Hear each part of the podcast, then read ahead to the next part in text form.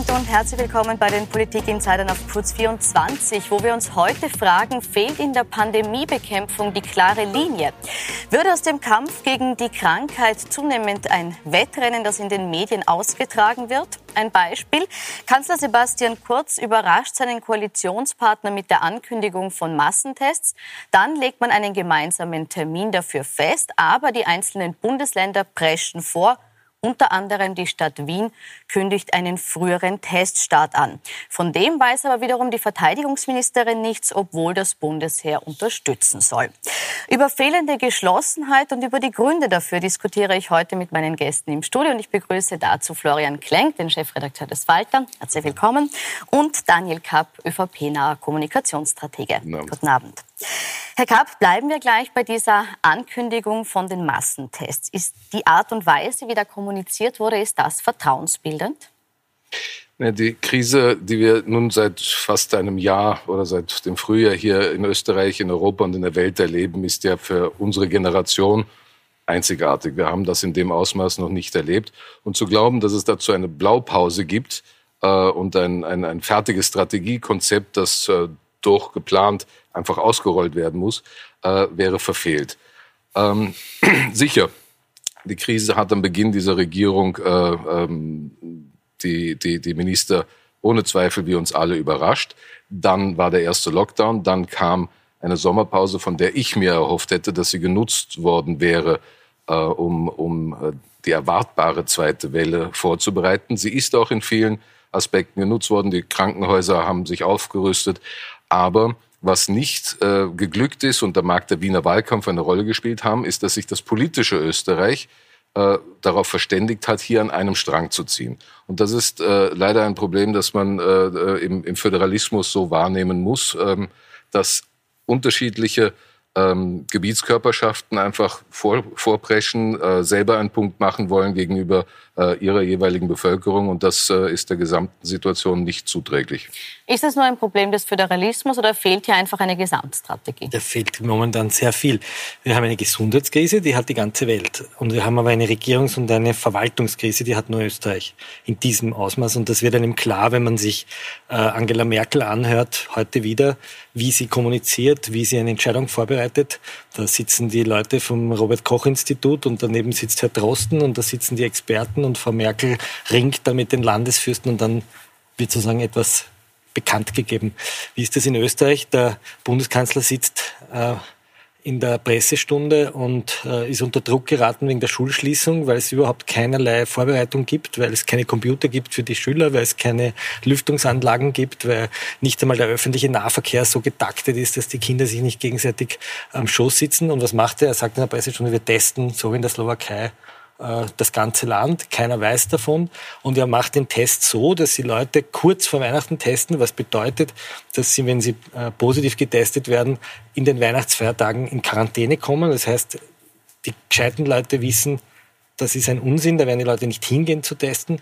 Daher fangen die Länder jetzt an, früher zu testen. Warum testen sie früher? Aus zwei Gründen. Einerseits, weil sie nicht wollen, dass die Leute in die Quarantäne kommen in den Weihnachtsfeiertagen und weil wir jetzt gerade ein Tief haben aufgrund des Lockdowns und die Länder sagen können, das Problem ist eh nicht so virulent, wir können ja ruhig auf Urlaub fahren und es kommt in den nächsten Punkt entgegen der Italiener und der Franzosen und der Deutschen, beharren wir darauf, dass wir die Leute in die Liftgondeln stecken, wo äh, dann einer von, einer von 25 Corona Über die ne? Liftgondeln reden wir ein bisschen später. Ich möchte jetzt kurz noch dabei bleiben. Es war ja der Vergleich mit Angela Merkel, die es schafft, vorher Absprachen zu treffen, dann zu kommunizieren. Ja, Hätte man das in äh, Österreich auch schaffen können? Wir haben das in der letzten können? Woche ja auch, äh, auch schon äh, gehabt und ich weiß inzwischen, dass der Florian Klenk ein großer Fan von Angela Merkel ist. Ähm, äh, als jemand, der auch einen Bezug zu Deutschland hat und äh, nächste Woche auch dorthin reisen muss, kann ich dir sagen, es ist dort nicht so viel anders. Äh, es gibt unterschiedliche Einreisebestimmungen aus dem Ausland nach Deutschland. Also äh, ob ich aus Wien nach Berlin fliege, macht einen Unterschied, wie lange ich in Quarantäne sein muss ähm, im Vergleich zu äh, Baden-Württemberg oder Bayern. Ja? Also es ist beileibe nicht so, dass dort alles sozusagen aus einer Guss der Schönheit, äh, die du da äh, erwartest, entspricht. Auch äh, hast du, finde ich, in, deinem, äh, in deiner Bemerkung einiges vermischt. Also es ist der Bundeskanzler nun beileibe nicht zuständig für die Taktung des öffentlichen Verkehrs in den Schulen. Ähm, ja, ich bin bei dir in der Frage, Äh, ist der Sommer ausreichend genutzt worden? Ich glaube nein. Da hätte auch im schulischen Bereich äh, möglicherweise einiges eher vorbereitet werden können. Aber dann erlebe ich auch das Phänomen, dass leider sehr oft, und ich kann da Teile der ÖVP wahrscheinlich auch nicht ganz ausnehmen von dieser, von dieser Beobachtung, äh, zu stark parteipolitisch gedacht wird. Ich nehme es aber ganz deutlich wahr beim äh, Roten Landeshauptmann im Burgenland, bei Doskozil, äh, und sicherlich auch teilweise in Wien, wo, wo Probleme sozusagen akzentuiert werden und die, die, die Bereitschaft an einem gemeinsamen Ganzen zu arbeiten nicht gegeben ist. Das womöglich auch auf beiden Seiten. Schießen ich denke, sowohl Ludwig als auch um das Nein, im Gegenteil, das, das oft geschmähte Rote Wien das übrigens eine, eine Tracking-Quote von 40 Prozent hat. Der Rest von Österreich liegt derzeit bei 19 Prozent. Also die haben doppelt, doppelt so viele Fälle können sie zurückverfolgen. Dieses oft geschmähte Rote Wien hat heute verkündet, dass sie das super finden mit den Massentests, obwohl sie hinter den Kulissen sagen, es ist ein Blödsinn, so wie in der Slowakei, wo sie jetzt draufkommen, dass nachher die Zahlen genauso steigen. Aber sie haben die Regierung überrascht, weil sie gesagt haben, wir machen das gleich, damit die Leute eben kommen. Weil wenn sie das vor Weihnachten machen, kommen sie nicht.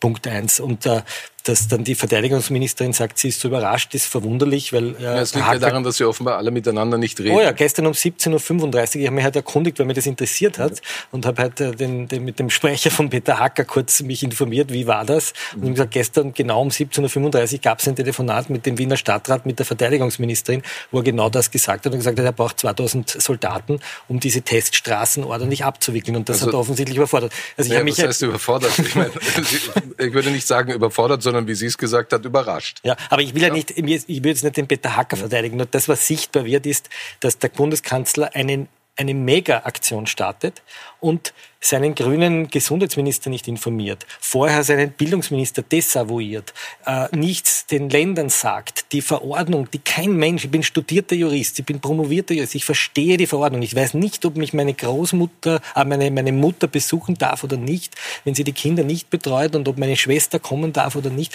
Kein Mensch kennt sich aus. Niemand das, weiß. Das ist doch nicht wahr. Ich meine, vielleicht muss man nicht Jurist sein, um das zu verstehen, aber für mich ist die Verordnung relativ transparent, oder? Darfst du mich besuchen? Ich denke ja. Gut. Bezugsperson. So viel zu, so viel zu, weil wir uns hier regelmäßig treffen, deshalb ja. Gut, also ich halte fest, es ist Definitiv einem Juristen nicht klar, wen er Nein, jetzt ist, äh, besuchen darf und juristisch, glaubt, er weiß, wen Es ist juristisch komplett verwirrend. Kein Mensch kennt sich aus.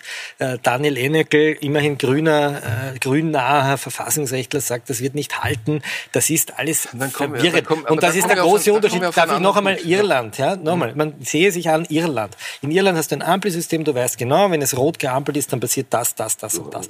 Es ist, Florian, es, wir laufen ja jetzt Gefahr, Woche für Woche dieselben Argumente auszutauschen. Genau. Bleiben weil, wir weil, vielleicht um, um, um dem Argument ja. noch einmal das andere entgegenzusetzen, die Ampel in Österreich hat es gegeben bis zu dem Zeitpunkt, an dem der Bundeskanzler Linzer, sind politisch instrumentalisiert. Linzer, Linzer Bürgermeister sich darüber geärgert hat, dass Linz äh, orange geschaltet wird und dagegen politisch interveniert Wiederholen hat. Wiederholen wir nicht ja? nochmal, was ja. bei der Ampel schiefgelaufen ist. Schauen wir auf die aktuellen Tests. Ich möchte nochmal auf die Frage äh, der Massentests zurückkommen. Mhm. Es gibt ja zu allen relevanten Fragen in, in der Pandemiebekämpfung eine Taskforce, die sich mhm. darüber berät. Mhm. Und bei diesem Thema hat die Taskforce durchaus Bedenken angemeldet aus mehreren Punkten. Wegen der Logistik dieser Massentests, auch wegen der mangelnden Aussagekraft, weil diese Antigentests ja weniger äh, äh gut funktionieren noch als die PCR-Tests. Und auch deshalb, weil äh, die Gefahr besteht, dass Menschen sich in falscher Sicherheit wiegen, wenn sie so einen Test machen, der an dem Tag eben negativ ist und dann glauben, okay, mir kann nichts mehr passieren. Aus all diesen Gründen war es sehr umstritten, ob diese Tests kommen sollen oder nicht. Dann hat der Kanzler Kanzler äh, verkündet. Können Sie sich erklären, warum die Regierung dann trotz dieser Kritik der Taskforce für Tests, Schau, für diese Massentests entschieden hat? Ich habe inzwischen im Laufe der letzten Monate zu vielen Themen die eine wie die andere Expertenmeinung gehört und in mhm. beiden Fällen seriöse Experten. Äh, äh, auch aus dem Umfeld von Drosten ist jetzt durchaus eine eine, eine kritische Beleuchtung von Schulen als möglicher Verbreiter von, von, von, von der Seuche mhm. äh, identifiziert worden, wo es früher geheißen hat, nein. Und alle, die auf die Barrikaden gegangen sind, gesagt, nein, das sind nicht mhm. die, die, die, die, die ähm, Problemkinder. Also in, ich beneide niemanden, der in der Situation, in der wir jetzt sind, einfach irgendwann mal eine Entscheidung treffen muss. Ja? Und da gibt es diese Experten, jene Experten, der am Beginn der Krise so äh, gehypte, äh, ich habe seinen Namen vergessen, aus der äh, Expertenkommission ausgestiegene Sprenger. Sprenger ähm, ist jetzt, glaube ich, irgendwo abgedriftet ins Wunderliche, äh, äh, auch in der Medienbeobachtung. Also da werden Leute dann herausgezerrt in den Medien und das ist ein nicht un unwesentlicher Punkt. Wir haben ja auch eine Medienrealität, die diese Krise begleitet. Äh, und manchmal habe ich den Eindruck, die Medien stehen da und verteilen Woche für Woche, Tag für Tag, Stunde für Stunde Stilnoten über wie jetzt gerade in der Krise die Kommunikation, die Krisenbewältigung ist. Das ist eine wichtige Aufgabe, die Regierungsarbeit und die Landesarbeit zu beurteilen. Aber äh, diese ständige Stilnoten verteilen, äh, weiß ich nicht, ob das Gut, aber es war jetzt, also Sie meinen, das ist eine Stilnote, wenn ich frage, auf welcher äh, Basis diese Entscheidung getroffen wurde? Nein, das ist nicht, das war nicht mein, äh, mein Punkt. Mein Punkt okay, war meine sagen, Frage war, wie Sie glauben, dass diese Entscheidung zustande kam, obwohl die eigenen Experten eigentlich eher. Weil es dort bei den eigenen Experten die eine und die andere Meinung gegeben okay. hat, muss man irgendwann mal entscheiden. Das war meine Antwort, die okay. ich Ihnen gegeben habe. Also ist es so, muss man einfach eine Entscheidung treffen und ist die Expertenbasis zu breit, um zu sagen, man kann jetzt alle Experten. Sebastian Kurz hat sich, Barbara Todt hat in der dieswöchigen Ausgabe eine sehr exzellente Geschichte geschrieben über das Krisenkabinett von Sebastian Kurz. Ähm, und schon das Foto ist sehr bezeichnend. Sebastian Kurz hat sich lauter fast gleichaltrige Leute um sich geschart, die von Unternehmensberatungsagenturen kommen, von Boston Consulting oder wo auch immer, und dort sitzen. Es fehlt Seniorität, es fehlt Dissens, es fehlt Erfahrung. Und Kurz ist ein Meister der Kommunikation, des Ankündigens, des schnellen Eingreifens. Und jetzt sind wir aber an einem Zeitpunkt angelangt, wo die Leute tatsächlich merken, dass es um ihre Existenzen geht. Es geht um den Tourismus, es geht um die Schulen, es geht um den dritten, möglichen dritten Lockdown. Und es wird eine gewisse Substanzlosigkeit sichtbar, die dadurch entsteht, lass mich bitte aussprechen, die dadurch entsteht, dass sich Kurz schon im März, April von der Expertise wegbewegt hat und alleine Entscheidungen getroffen hat. Das war sehr früh die Kritik, die Hacker im Hintergrund geäußert hat, noch nicht im Wahlkampf dann im Vordergrund. So sagt der Krisenstab also das sozusagen das Gremium, das einen Konsens finden soll, so wie jetzt die Corona-Kommission, das wird einfach auf die Seite gelegt. Und das war in der Schulschließung so, wo niemand gesagt hat, man soll die Schulen schließen, sondern alle gesagt haben, man muss die Schulen ausstatten, man muss die Schulen sicher machen. Das ist das, was Drosten sagt. 30. September, Drosten Podcast über die Schulen. Man kann die Schulen schon offen lassen, aber wenn das, das, das und das geschieht, alles nicht passiert. Und was man jetzt sieht, und was man, was man jetzt sieht, ist eine Unfähigkeit, das Land zu verwalten. Es reicht halt einfach nicht nur äh, sozusagen PR zu machen, und sondern du brauchst dahinter ja. einen Apparat, Punkt, der auch verwaltet. Und das ist das, was sichtbar wird. Reagieren. Wird das jetzt sichtbar? Naja, schau. Gut, ist ja nicht der PR, PR ist ja ein gutes Stichwort und äh, nachdem wir ja sozusagen jetzt im Wochenrhythmus hier beieinander sind, äh, kenne ich schon die Argumentationsmuster von Florian relativ gut. Also Angela Merkel ist super. Äh, Peter Hacker. Na, die Zahlen sind super, deutsche Zahlen. Wir, es nicht, ist aber nicht Merkel. komplexer. Nein, nein, Moment. Nicht, nicht Merkel ist super. Das ist ja kindisch zu sagen, die Frau Merkel, sondern ja. die, die Infektionszahlen in Deutschland und die Todesraten in Deutschland verglichen mit der Rate heute, jeder gesehen, die, die Kurve, Österreich hat eine höhere Kurve als die USA und zwar doppelt so hohe Todeszahlen wie die USA unter Trump. Das ist das Ergebnis der Politik von Sebastian Kurz. Und das, Deutschland hat das Kurvel ganz aber, unten. Aber, aber lieber Florian, also das die Todeszahlen, Flori, äh, Florian, die Todeszahlen dem Bundeskanzler in die Verantwortung zu legen. Naja, die waren ja im März, sehr, na, die, das hat er doch im März ganz... Das bringt mich aber auf einen ganz wesentlichen Aber im März haben wir ja auch die Doseszahlen ja, ihm zugute gehalten, die niedrigen.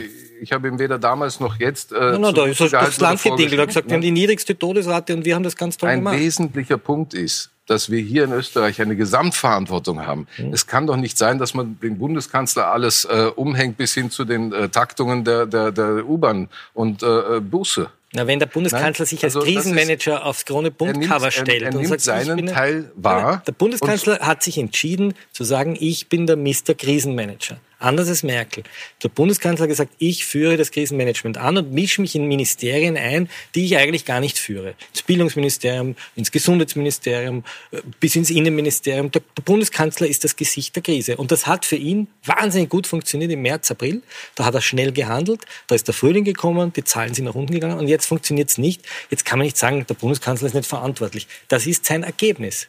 Und der Weg dorthin, die Todeszahlen, ich, natürlich mache ich ihn nicht verantwortlich für die Toten, das wäre kindisch, aber dass es in den Altersheimen ein, ein wirkliches Massensterben mittlerweile gibt, das ist natürlich du, die Verantwortung einer Bundesregierung, die dort aber, keine aber mit, Teststrategie mit, mit Verlaub, mit Verlaub, die höchsten Zahlen haben wir in dem Fall in deinem vielgepriesenen Wien. Ja, also ich halte, ich sage, ich führe das nicht im, äh, ins Treffen, um dir wieder äh, ins, ins, ins rote, äh, in die rote Sphäre was rüberzuwerfen, sondern zu sagen, es ist eine Gesamtverantwortung. Wir können uns da und dort was rausgreifen und das äh, hochjubeln äh, und sagen, da ist ein besonderes Problem und der Kanzler ist verantwortlich. Nein, wir haben eine Gesamtverantwortung. Es ist die Rede von Einzelverantwortung, von Eigenverantwortung, es ist die Rede von politischer Verantwortung. Ich bin der Überzeugung, es liegt an allen, das hinzukriegen. Und wenn zum Beispiel der äh, Herr Drechsel vom Spar heute in einer Wutrede beim Gewinnforum äh, da seine, seine, seine ähm, äh, Politik verteidigt, dass äh, Kinderspielzeug äh, und, und, und, und äh, äh, ähnliches äh, Non-Food-Bereich im Spar angeboten wird. Und dem Kanzler vorwirft, ein, eine Verordnung gegen die Kinder gemacht zu haben, weil sie keinen Nicolo äh, äh, geschenkt bekommen, dann ist das eine glatte Themenverfehlung. Weil Gut. es geht ja, wie du richtigerweise sagst, darum, dass die Großmutter auch beim nächsten Nicolo noch dabei ist. Ich möchte jetzt nicht eingehen weiter auf den Spar, den, den haben wir äh, auch schon das letzte Mal abdiskutiert. Ich möchte noch mal auf äh, Sebastian Kurz zu sprechen kommen und auf die Frage, wie das Vertrauen der Bevölkerung aussieht. Das äh, haben wir uns angeschaut im Zeitverlauf und da sind die Vertrauenswerte zunächst im Beginn der Pandemie deutlich gestiegen. Jetzt fallen sie ab. Allerdings ist es immer noch so, äh, wir sehen es ja im Zeitverlauf, dass äh, die Vertrauenswerte noch höher liegen als vor Beginn der Pandemie. Ähm, Herr Klenk, kommt diese Strategie trotz aller Kritik, die Sie jetzt angebracht haben, bei den Menschen gut an? Das weiß ich nicht. Das sind sozusagen Momentaufnahmen. Ja, die große Frage wird sein, äh, wie die Wirtschaftskrise gemanagt wird. Da gibt es positive Ansätze, um auch mal was Gutes zu sagen. Ja, also ich glaube, dass jetzt sozusagen die Entschädigung der Betriebe schneller erfolgt, großzügiger erfolgt. Ich, ich halte die Kritik, die auch von linker Seite kam, dass man da jetzt überfördert, für ungerecht, weil ja viele Betriebe sozusagen das Jahr über ganz schlecht gefördert wurden. Also wer immer mit diesen kleinen Unternehmen spricht, merkt ja, die haben ein paar Hunderter zum Teil nur bekommen. Ich glaube, dass das jetzt professioneller abgeht. Ähm, ich glaube, dass die Leute ähm, hier in einer Sicherheit jetzt gewogen werden, die sie wieder enttäuschen wird, weil er sozusagen auf Weihnachten hin steuert und wir haben das Weihnachtsfest, anstatt dass man so ist, wie der Merkel sagt, sagt bitte zu Weihnachten nicht mehr als zehn Leute wenn möglich, äh, äh bleibt vorher zehn Tage zu Hause und Skifahren bitte nicht. Und heute ein Spiegelinterview mit der Landwirtschaftsministerin Köstinger, Tourismuswirtschaft, die sagt, na selbstverständlich gehe ich Skifahren. Und das halte ich für eine, eine eigentlich, anstatt dass man darüber nachdenkt, wie entschädigt man die Skibetriebe und die Regionen und wie stellt man Geld auf, um sozusagen diese paar Wochen zu überbrücken, wird hier sozusagen öffentlich das Skifahren propagiert, wo jeder weiß, dass seine Gondel einfach ein hochinfektiöser Ort ist. Ich möchte das Skifahren äh, aufgreifen, eben weil wir auch nach der klaren Linie heute heute fragen. Und äh, Sie haben es jetzt angesprochen, es ist eben so, dass Deutschland da auch sehr viel klarer vorgibt, Weihnachten, Silvester und äh, eben auch den Wintertourismus. Italien, Frankreich und Deutschland wollen alle, dass die Skigebiete erst äh, mit Anfang Jänner, also nach den Weihnachtsferien frühestens geöffnet werden. Österreich legt sich da quer und will erst einmal die Entwicklung abwarten. Herr Kapp, tun wir uns damit was Gutes?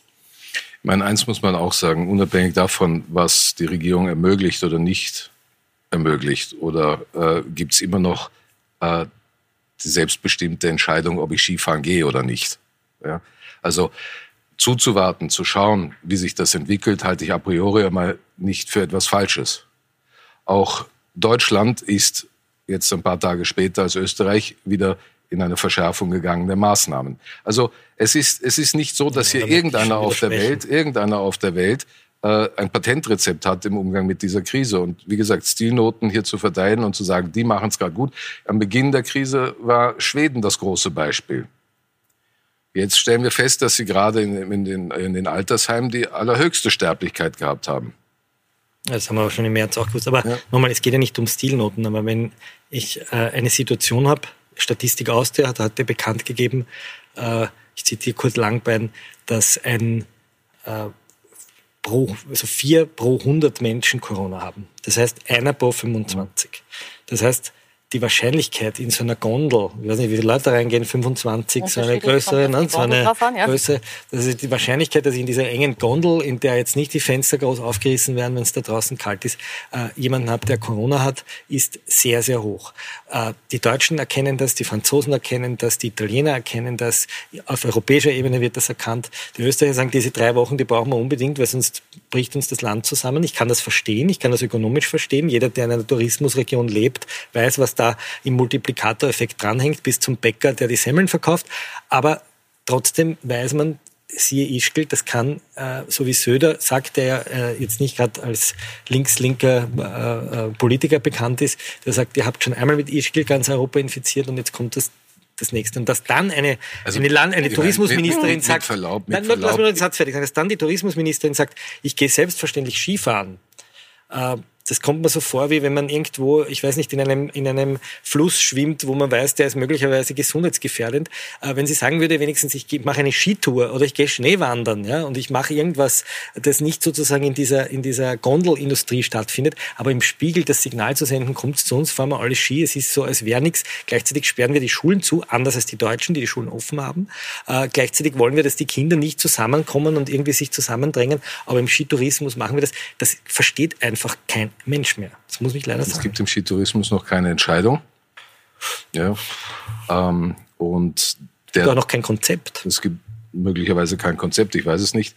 Und äh, der Druck kommt sicherlich aus den Skiregionen. Ja, und da ist der Franz Hörl draußen gewesen und hat das gefordert, dass das äh, geöffnet wird. Und er meint, dass sie Ideen haben, wie sie das handeln können. Das gilt es zu beurteilen. Aber ich bin, ich persönlich bin völlig bei dir in der Frage, ob es Sinn macht, sich in eine Gondel zu stellen. Ich täte es nicht. Ja. Darf ich auch noch, abgesehen jetzt von dieser gesundheitlichen Konsequenz, fragen, was heißt denn auch für unser Standing in Europa? Ist es nicht auch eine Frage der europäischen Solidarität zu sagen, okay, alle sagen, wir machen zu, um Europa, um den Kontinent zu schützen. Und wir als Österreicher sagen, na, wir schauen mal und lassen vielleicht die Lifte offen?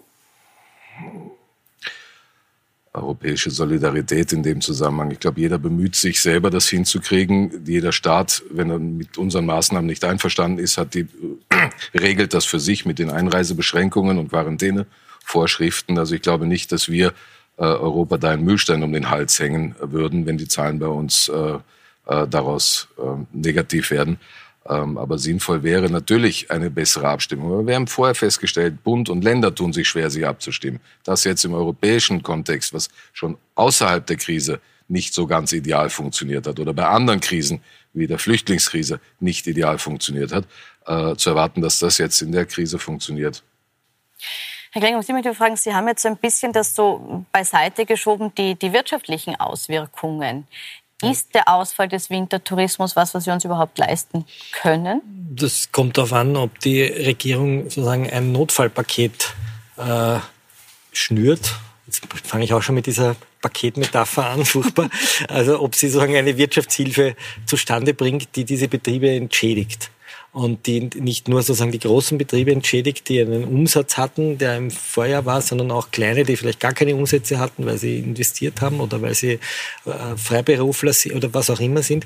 Davon hängt es ab. Ich habe da vom Finanzminister ein paar Dinge gehört, die interessant waren. Gestern habe ich äh, gehört, dass also die Regierung den Buchhändlern, die ja im Gegensatz zu den Waffenhändlern äh, nicht Geh verkaufen dürfen, 200.000 200 Euro zur Verfügung stellt für den Aufbau von Webshops. 200.000 Euro, das ist ungefähr ähm, ähm, mal 10 gerechnet, nein, mal 100 gerechnet wäre das eine, eine Maischberger Provision in der Buwog. Nicht? Also es ist absurd. Also, ja, da kriegt man äh, nicht einmal eine krasse Homepage. Und das sind so, das sind so Häppchen, wo sich die Leute einfach denken, das gibt's ja gar nicht. Die, lassen wir die Waffenhändler kurz raus. Ich erkläre es, die haben offen für dringenden Bedarf, nur damit wir das für abkürzen. Für ja. Jäger, also, genau. Aber, aber nein, der aber, ist schon, äh, ich darf ja, doch kurz auf den Florian kleine Polemik, kleine Polemik zurückwerfen. Also ich kann die Partei, die den Florian einmal gewinnt, für sie zu kandidieren, wirklich beglückwünschen, weil das Maß an Populismus, das hat, äh, hat ich bin im Gegensatz zu dir keiner Partei angehörig. Ne? ich möchte aber noch trotzdem aufgreifen, äh, den Punkt, dass hier die, dass, dass die Fördergelder und die Unterstützung ungleich verteilt wird. Äh, ist das eine Kritik, die berechtigt ist? Naja, es war jetzt hier eine Gleichheit, aber es, es, es so, kam hier der Vorwurf, dass, dass ja. eben zum Beispiel ja, die Kunst und Kultur, ich meine, Kurz spricht von den Kunst zu wenig bekommt ne? oder jetzt auch für die Buchhändler zu wenig äh, äh, bereitgestellt wird im Vergleich zu anderen. Ist das eine berechtigte Kritik? Äh, ich habe nicht den kompletten Überblick über alle Fördermaßnahmen im Einzelnen. Äh, unterm Strich noch einmal äh, aus der ersten, aus dem ersten Lockdown denke ich, hat man gelernt ähm, und ich höre bei weitem viel weniger Kritik äh, über die über die äh, Ausgleichszahlungen und Förderzahlungen in dieser zweiten äh, Lockdown-Phase. Wie gesagt, noch einmal. Das sind ja nicht Pläne, die alle in der Lade lagen und einfach nur ausgerollt werden müssen. Das ist leider eine Situation, in der wir sozusagen im freien Flug lernen müssen. Mhm. Ja? Dann ein, eine Nachfrage noch, weil ein Aspekt, der jetzt auch die Medien beschäftigt hat und wahrscheinlich auch die Bevölkerung mhm. beschäftigt hat, ist der, dass bekannt geworden ist, dass für Eigen Werbung der Bundesregierung ein neuer Etat geschaffen werden soll. Äh, da ist eine Ausschreibung äh, zusätzlich zu dem Medienetat von 180 Millionen Euro, 30 Millionen Euro für eine Kreativagentur für Eigenwerbung. Ist das in dieser Zeit angebracht? Ich habe jetzt nicht äh, äh diese Verordnung und Ausschreibung gesehen. Ich habe auf Twitter gelesen, dass der, äh, ich glaube, es war der Ramon, äh, das zurückgewiesen hat, der grüne Abgeordnete, äh, und erklärt hat, es steht nirgendwo im Budget und es ist nicht da. Ähm, es ist natürlich nicht angemessen und es ist angesichts diesen, dieses riesigen PR-Apparats, den die Regierung hat, äh, auch nicht verständlich für die Leute, weil man kann ja eine Pressekonferenz auch machen, ohne eine große Agentur vorzuschalten und die Inserate bleibt zu Hause. Äh, die können äh, Dani Kapp und ich wahrscheinlich auch aufschreiben. Also so schwierig ist das nicht. Wenn ich sie mache. Das Problem ist eine, das Problem der Kommunikation dazu. dieser Regierung ist eine andere. Wenn man so einen Ausnahmezustand hat und stellen wir uns einmal vor, wir hätten uns vor einem Jahr vorgestellt, dass wir darüber diskutieren, dass es keinen Winterterrorismus geben soll, dass alle Lifte stillstehen. Stellen wir uns das einmal vor vor einem Jahr. Wir wären in einen Dornröschenschlaf verfallen und würden jetzt aufwachen und nach dem ersten Lockdown erfahren, dass im Winter kein Lift fährt. Dann würde ich doch von einem Bundeskanzler erwarten, dass er einen nationalen Krisengipfel einberuft mit allen Landes Hauptleuten, nicht nur denen der ÖVP, mit Leuten der Opposition und eine wirklich überparteiliche, und jetzt sage ich das blöde Wort Schulterschluss, äh, aber eine überparteiliche Plattform bildet auch eine zivilgesellschaftliche und sagt, das ist jetzt eine nationale Kraftanstrengung. Aber was er macht, ist, er schreibt irgendwelche schlechten Verordnungen, die er nur den ÖVP-Haberern zusteckt, aber die die Roten nicht sehen, weil die Roten könnten sie wieder auszuspülen. Und das ist ein Politzirkus, aus dem man nicht kommt, der irgendwo in der jungen, lass mich aussehen, der irgendwo in der jungen ÖVP lernt man das, dass man Papierlen steckt an befreundete Boulevardjournalisten und dann funktioniert das halt in so einer Krisensituation. Herr Klenk, lassen wir kurz den Herrn Analyse, reagieren. Deine Analyse ist wenn richtig für das gesamte politische System. Ja, aber das er ist Bundeskanzler. Ja, aber der Bundeskanzler ist nicht der Oberdompteur der Republik. Oh ja, ja, das, was der, du beschreibst, der, passiert im Roten Wien genauso und es wird geleakt. Und das ist eine Kritik, die ich ja, teile dann, wenn sie an das gesamte, ans gesamte österreichische politische System bis hin zum U-Ausschuss, wo Leaken auch an der Tagesordnung steht. Also da jetzt zu sagen... Nein, ich rede nicht vom äh, Leaken, ich rede davon, dass man eine Verordnung, ist, ja? wenn man eine Verordnung und, überprüft... Und da kommen wir auf einen anderen Punkt. Bleiben wir, doch, bleiben wir doch nüchtern bei der Realität. Und da nehme ich durchaus auch als jemand, der Schwarz-Blau äh, unterstützt hat, die Kritik gerne an, dass da eine kolossale Fehleinschätzung auch bei mir äh, vorhanden war äh, hinsichtlich der Fähigkeit der FPÖ, äh, zu regieren verantwortlich. Das Gesundheitsressort ist unter Hartinger Klein äh, wirklich desaströs hinterlassen worden. Äh, und Anschober hat ein, ein, ein wirklich sehr desolates Ressort übernommen. Mit, ich glaube, zwei Legisten, die in der Geschichte da im Jahr vielleicht einmal Gesetz geschrieben haben. Und dieser Apparat ist natürlich gefordert in der Situation jetzt und fast überfordert. Und so kannst du die Verordnungen, die dort kommen, nicht zwingend dem Sebastian Kurz umhängen. Da würde ich jetzt ja? gerne einhaken. Aber sozusagen diese ständige, es ist dann am Ende der Sebastian Kurz, ist ein bisschen öd auf Dauer. Es kam jetzt viel Kritik an Sebastian Kurz. In der Regierung sitzen aber auch die Grünen. Ja. Und viel von dem, was im Moment passiert, hätten vielleicht gerade auch Grünwähler, vielleicht auch Leute aus dem linken Spektrum, den Grünen nicht zugetraut. Inwieweit ja. sind die da auch in die Pflicht zu nehmen? Genauso. Also ich habe mit Erstaunen festgenommen, dass Werner Kogler letzten Sonntag das erste Mal eine Rede äh, auf Papier vorbereitet gehalten hat und nicht nur dahin gestammelt hat, wie auf einem Bundeskongress der Grünen nach einem Wahlsieg. Ja. Äh, nein, aber Das ist ja wahr. Ich meine, ich kann mich erinnern an die Pressekonferenz, wo er der, der Kulturszene eröffnet hat, dass sie jetzt kein Geld mehr verdienen und er konnte keinen geraden Satz. Puls 24 hat einen, hat einen extra Artikel gemacht, verstehen Sie koglerisch, wo man solche Wortwürste, wo ich mir denke, der ist Vizekanzler, der kriegt ein Gehalt dafür, dass er gerade Sätze aufschreibt und er hat offensichtlich keinen Redenschreiber. Und das empört mich langsam, weil das kann ich machen, wenn ich irgendwie nach einer durchzechten Wahlnacht mit meinen Haberern feiere, aber nicht, wenn ich den nationalen Ausnahmezustand verhänge. Jetzt hat er wenigstens mal einen Redenschreiber, aber ich sehe immer noch Tweets, die irgendwie voller Rechtschreibfehler sind, wo äh, das und das Fehler und Beistrichfehler und große und ich denke mir, wer kommuniziert für diese Truppe? Und ständig werden Dinge, äh, Antiterrorpakete auf den Weg gebracht, die dann doch nicht so sind und äh, Rahmenverträge, die dann doch nicht so sind. Im Grunde genommen haben wir in dieser Woche das größte Chaos dieser Regierung erlebt. Die kommunizieren nicht mehr mit den Leuten, mit denen sie kommunizieren müssen, nämlich mit den Ländern, mit den Organisationen, mit dem Bundesheer, mit der Polizei, sondern wir versinken gerade in einem Chaos. Die Leute wissen nicht, was im Winter stattfinden wird. Die Leute wissen nicht, ob sie in eine Gondel einsteigen. Sie wissen nicht, wie die Schulen ausschauen. Die Leute sind völlig durcheinander. Wir sind leider am Ende der Sendezeit. Ich möchte noch eine kurze Replik vom Herrn Kapp nach dieser Brandrede. eine kurze, ja, eine kurze Replik. Eine kleine Wutrede. Ähm, ja, ein bisschen, was haben sich schon einmal auch ein bisschen, also das ist alles so, oh. Mitverantwortung der anderen in dieser Regierung. Ich habe kurz den Rudi Fussi vor mir gesehen. Bitte. Gut, Nichts gegen Rudi ganz Fussi. kurze Replik, bitte. Komm, das darfst du. Das das war- das war die Dann Replik. nehmen wir das als Teaser für nächste Woche. Auch nächste Woche diskutieren wir wieder mit den beiden Herren bei den Politik-Insidern. Jetzt noch schönen Abend auf Puls 24.